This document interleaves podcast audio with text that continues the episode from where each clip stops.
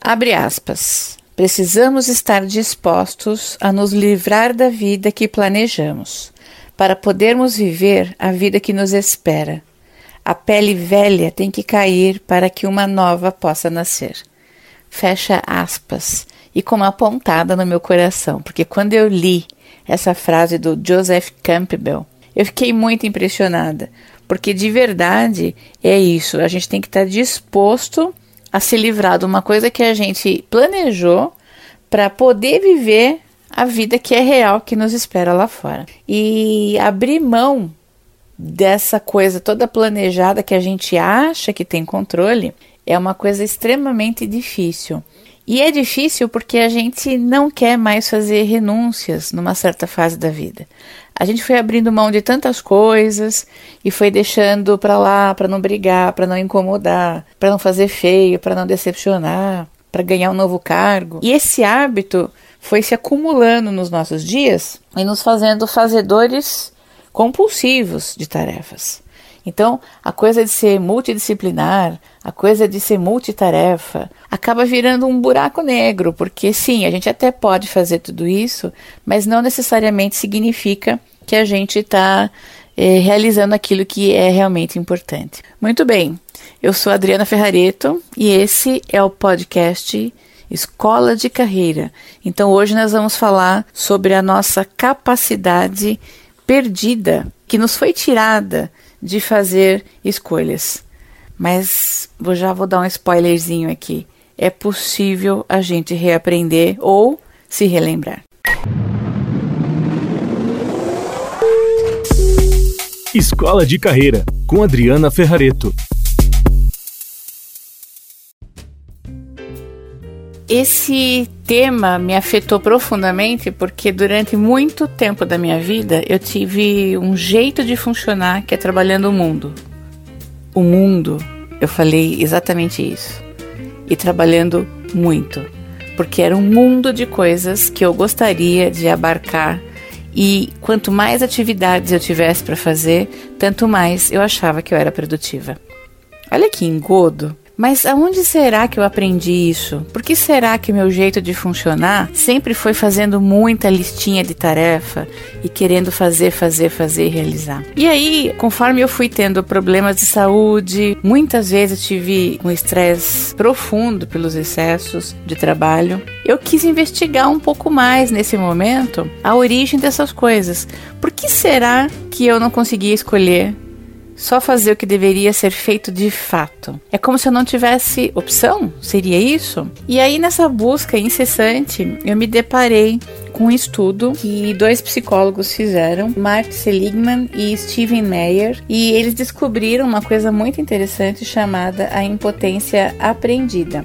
E eles usaram nessa experiência cães da raça pastor alemão. Esses dois psicólogos, eles dividiram é, esses cães, né, pastores alemães, em três grupos. Aí tinha um primeiro grupo, esses cães foram presos em coleiras e receberam choques elétricos. Ocorre que eles podiam apertar uma alavanca para interromper esses choques. Tinha um segundo grupo de cães que também foi colocado numa coleira idêntica, com a mesma alavanca e o mesmo choque. Mas havia um probleminha para essa turminha aí. A alavanca para eles não funcionava e o cão ficava impotente para acabar com aquele choque elétrico. E teve um terceiro grupo que simplesmente ele foi colocado a coleira, mas eles não receberam choque. Num segundo momento, Cada cão foi colocado numa grade, grande cercado, com uma divisória baixa no meio. De um lado desse cercado tinha o choque e do outro não tinha.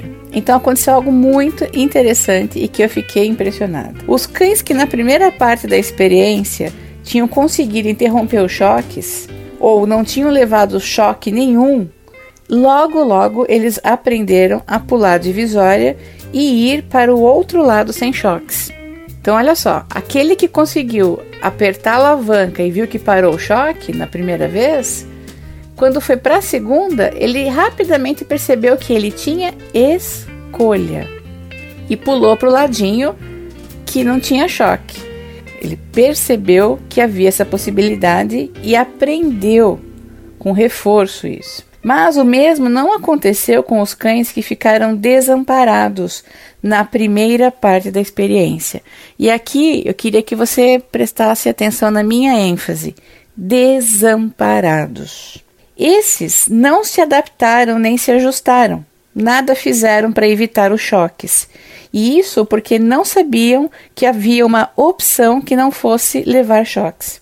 Ou seja, eles tinham aprendido a tal da impotência. E os seres humanos também parece que fazem a mesma coisa, segundo o autor dessas pesquisas. Um exemplo bem claro disso é quando uma criança desde cedo tem dificuldade de aprender matemática, por exemplo. E ela tenta muitas e muitas vezes de maneiras diferentes, mas nunca melhora. E aí ela acaba acreditando que de fato não há nada que ela possa fazer que vá adiantar. E ela cede e ela desiste. E é interessante que essa impotência aprendida também aparece muito nessas empresas que a gente trabalha, conhece, pessoas com as quais a gente convive, que com a gente mesmo. Quando essas pessoas não acreditam que se esforçar no trabalho seja possível, essas pessoas tendem a reagir de duas maneiras. Às vezes elas desistem e até param de tentar, como aquela criança que tem dificuldade em matemática.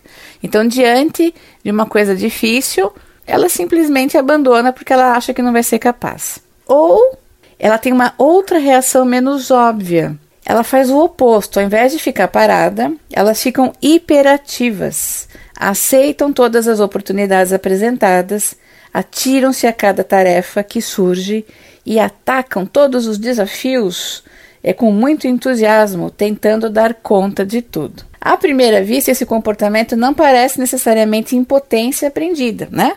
Até porque, vamos combinar, o trabalho árduo, ele sempre foi, para a maioria das pessoas, isso virou uma crença na cabeça da gente, que isso nos dá valor, é, é, nós somos medidos e a nossa importância pelo tanto de atividade que nós temos. É engraçado que se você encontrar alguém na rua que faz tempo que você não vê, a pessoa, você fala, e aí, tudo bem? Tudo? Nossa, tá uma correria. Parece que a gente glamoriza essa coisa de dizer, nossa, estou atarefado, tenho muitas coisas para fazer. Por quê? No nosso inconsciente já ficou essa coisa encalacrada de que o meu valor está se eu disser que eu tenho muita, muita coisa para fazer. Eu não me lembro agora onde que eu li, mas eu vi uma frase muito engraçada uma vez que dizia assim: se você quiser ser promovido no seu trabalho, pegue o seu celular e finja que você está falando com uma pessoa e ande pela sala de um lado para o outro o tempo inteiro, como se você estivesse ocupado. Era algo mais ou menos assim. Eu acho tenebroso isso, mas infelizmente é como o outro percebe, em geral, por conta dessa crença de que nós somos medidos por esse excesso. Só que aí tem uma coisa muito importante para a gente prestar atenção. No exame mais atento desse eh, excesso de hiperatividade, a gente vê que essa compulsão por fazer mais é uma cortina de fumaça, na verdade. Essas pessoas que trabalham compulsivamente, elas não acreditam que tenham escolhas no caso das oportunidades, das tarefas ou dos desafios a aceitar. Elas realmente acreditam que têm que fazer tudo, inclusive tudo que lhe pedem. E isso é assustador. Eu me lembrei de uma história quando eu era bem pequena e que a garganta parecia estar fechada. Já não podia mais brincar ou dar risadas, e no peito a falta de ar era tanta que quando respirava o som se assemelhava a uma ninhada de gatinhos. O colo do meu pai, ah, era a única forma de eu conseguir chegar até o táxi, já quase desfalecida. Era hora de começar a rotina semanal de internação. Eu lembro que o hospital que eu era internada se chamava Moleque Travesso. Do alto dos meus cinco anos, eu me questionava: que travessura eu fiz? Afinal para passar por isso. Os meus gatinhos no peito me acompanhavam enquanto esperávamos a moça da recepção fazer a ficha de uma visitante tão habitual, afinal de contas eu era freguesa da casa. Mas parece que o ar acabava de fato todas as vezes que vinha uma enfermeira me tirar do colo dos meus pais. Era chegada a hora da internação, da enfermaria, do distanciamento, da solidão que aprendi a viver desde tão cedo, da dificuldade de ter de me proteger sem saber como fazê-lo. No colo da enfermeira, a minha tentativa era de respirar e chorar ao mesmo tempo e impedir essa ruptura, esticando os meus braços em direção aos meus pais. Sem êxito, eu percebia que aos poucos eles ficavam distantes, a minha mãe chorando e o meu pai com os braços sobre os seus ombros. Cada um com sua dor, cada um com sua sensação de abandono. A luz clara e fria ofuscava minha visão já com a camisolinha do hospital, eu me lembro de ser colocada no berço. A enfermeira, com um requinte quase cruel de tortura, amarrava os meus pés e braços com fraldas nas grades do berço para que eu parasse de me debater e então ela pudesse colocar soro, me dar injeções de adrenalina e fazer inalações. Inalações cuja fumaça preenchia todo o meu berço, que era cuidadosamente coberto por um plástico e depois por um cobertor quase como uma bolha. Se não bastasse a falta de ar, os gatinhos, a distância dos meus pais e a tortura toda daquele berço, quando eu chorava lágrimas de puro desespero, uma enfermeira vinha e, por debaixo do cobertor que cobria meu berço, me batia, beliscava e gritava para que eu me calasse. O fato é que, semana após semana, por longos nove anos, todas as vezes que eu voltava ao hospital, a história era a mesma, sem mudança, sem cor e sem calor. Eu não queria mais me lembrar disso, mas é impossível esquecer tamanho desconforto e medo. E eu acho que foi assim que eu me esqueci que eu podia fazer escolhas. Quando eu vi esse estudo, eu me lembrei logo dessa história. E aí eu percebi que de tanto tentar escapar do choque é, e não conseguir, eu acabei desistindo. E lembra que eu comentei anteriormente quando as pessoas aprendem essa impotência, elas acreditam que elas não conseguem ter escolhas no caso de ter oportunidades diante de si ou de ter muitas tarefas ou desafios a aceitar. A gente desenvolve uma crença de que tem que, esse bendito tem que. E aí isso me acompanhou uma vida inteira e eu, diante de tantas atividades, não conseguia eleger o que era mais importante. E aí vem uma coisa que com o tempo e a maturidade a gente vai é, desenvolvendo ou não. Pode ser que tenha gente que, que amadureça na idade, avance na idade, mas não amadureça na sua percepção do uso do seu tempo. O fato é que eu estou me questionando, beirando os 50 anos, o como eu quero usar o meu tempo. E foi aí que eu esbarrei com essa minha ignorância tremenda no absurdo do uso do meu tempo com coisas que não eram essenciais. E comecei a discernir a desimportância de quase tudo. E é interessante que nós vivemos em um mundo onde quase tudo não vale nada e pouquíssimas coisas têm de fato um valor excepcional. Dicas da Adri. E aí, lendo o livro A Revolução dos Bichos, e nessa história a gente é apresentado por um personagem que é um cavalo. Então agora do cachorro eu vou pro cavalo. E o cavalo da história chama Boxer. Ele é descrito como forte e confiável. E a reação dele sempre que tem um probleminha é vou trabalhar mais. Aí ele vive fiel a essa filosofia dele, mesmo quando ele está vivendo circunstâncias muito difíceis. Até que um dia exausto, ele é mandado, adivinhem para onde? Para o matadouro. Pois é, é um personagem super trágico dessa história. Apesar das melhores intenções dele, na verdade, esse esforço que ele tinha de trabalhar, trabalhar, trabalhar, só exacerbava a desigualdade e os problemas que tinha na fazenda. Vale a pena você ler esse livro, viu? Só que aí vem uma reflexão, né, em relação a essa história da revolução dos bichos. Acompanha comigo. Será que quando você tem dificuldades, elas só fortalecem a nossa decisão de trabalhar mais tempo com mais intensidade? Tipo válvula de escape? Será que a gente reage a todo desafio com sim, eu posso fazer isso também, vamos lá, me mata no peito? Afinal, aprendemos desde pequeno que o trabalho intenso é o segredo do bom resultado, e muitos já foram bem recompensados por essa produtividade, e até por serem uma pessoa com quem sempre se pode contar para resolver problemas. Mas a questão é: haverá um ponto em que fazer mais não significa aumentar a produtividade nem a qualidade do uso do nosso tempo. Então, esses questionamentos todos me fizeram descortinar uma realidade muito importante, que a gente entra num piloto automático e que o jeito como a gente cuida da nossa agenda, como a gente determina os projetos do ano, ou como a gente resolve cumprir as atividades do dia, podem estar ligadas a tudo isso que eu comentei aqui. Vai saber na tua infância o que aconteceu com você também. Será que você não se esqueceu de que pode escolher? Eu estou começando a me lembrar que posso.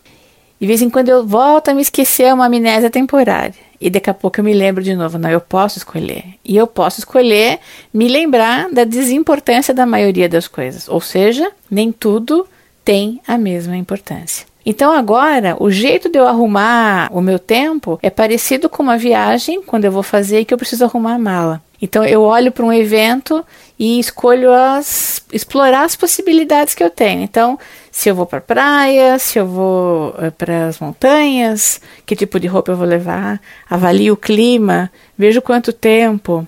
E aí coloco em cima da cama uma infinidade de possibilidades.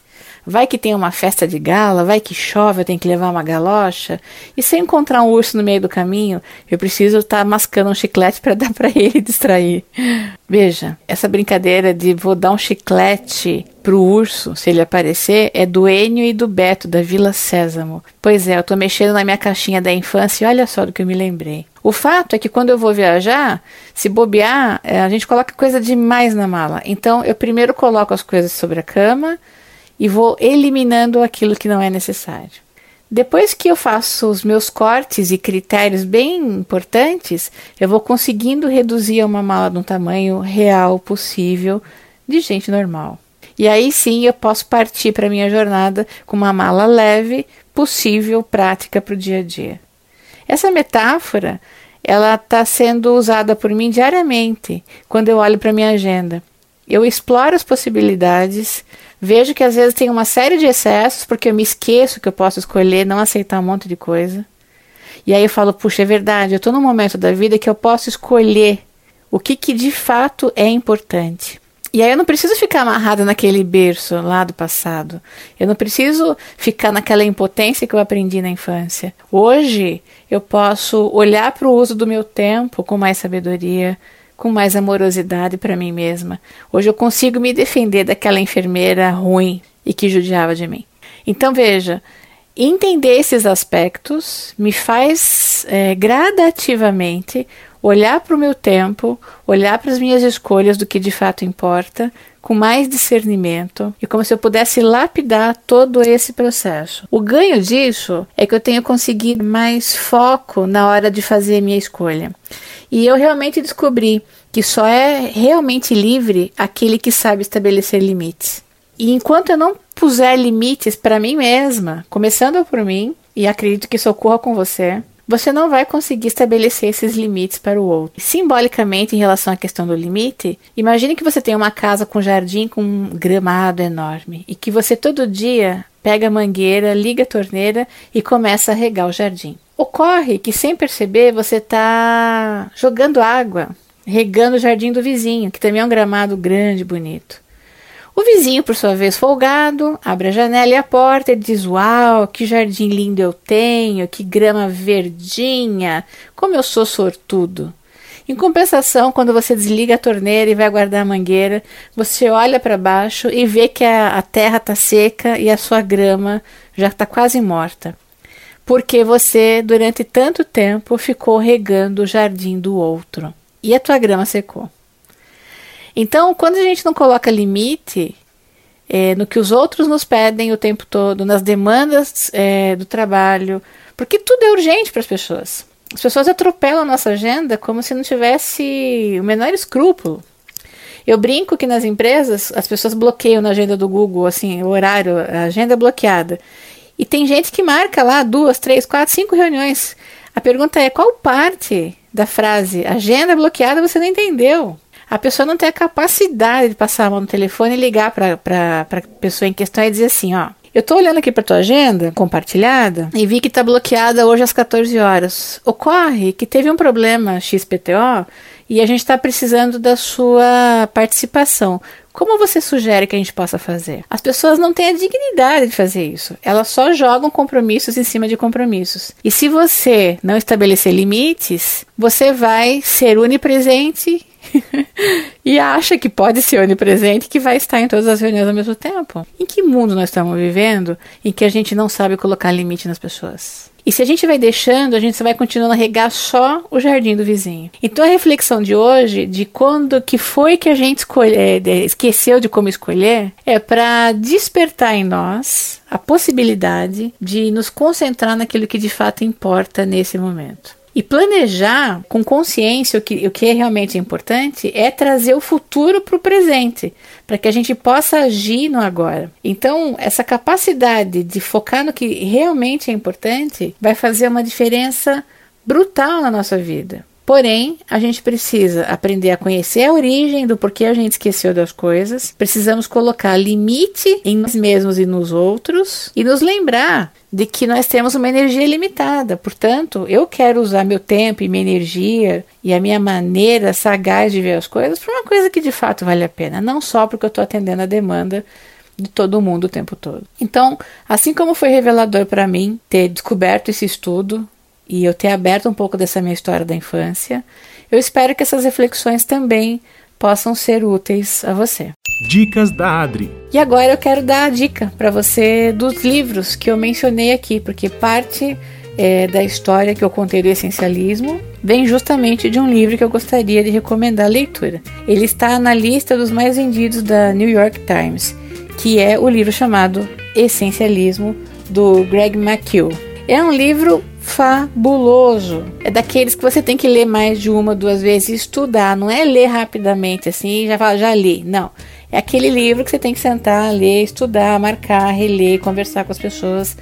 Porque se você conseguir colocar isso em prática, vai fazer uma diferença danada na tua vida. É desse livro que eu tirei o estudo que eu falei dos cães e que me chamou tanto atenção para ter esse papo aqui com você. Já a história que eu contei sobre a minha infância, eu tirei e li do meu próprio livro, que eu vou ali já volto 40 anos no deserto. Então esses dois livros eu deixo para você de indicação. Acho que vale a pena você pensar sobre as tuas escolhas, sobre quem está no comando do teu tempo, se é você ou se são todas as demandas que não são importantes e se você tá afim de, de fato, fazer alguma coisa com isso. Depois me conta como é que foi para você ouvir essas histórias e se isso impactou para você de alguma forma. Bom, quem faz a edição desse podcast aqui para mim é o pessoal da banca do podcast. Eu sempre penso nas histórias e no roteiro e essa execução toda parte de um lugar só, né? Que é eu mesma fazer tudo isso e pensar e compartilhar com você. Caso você queira entrar em contato comigo, você pode fazê-lo por por contato@adrianaferrareto.com.br. Um abraço bem grande e afetuoso para você e até o próximo episódio.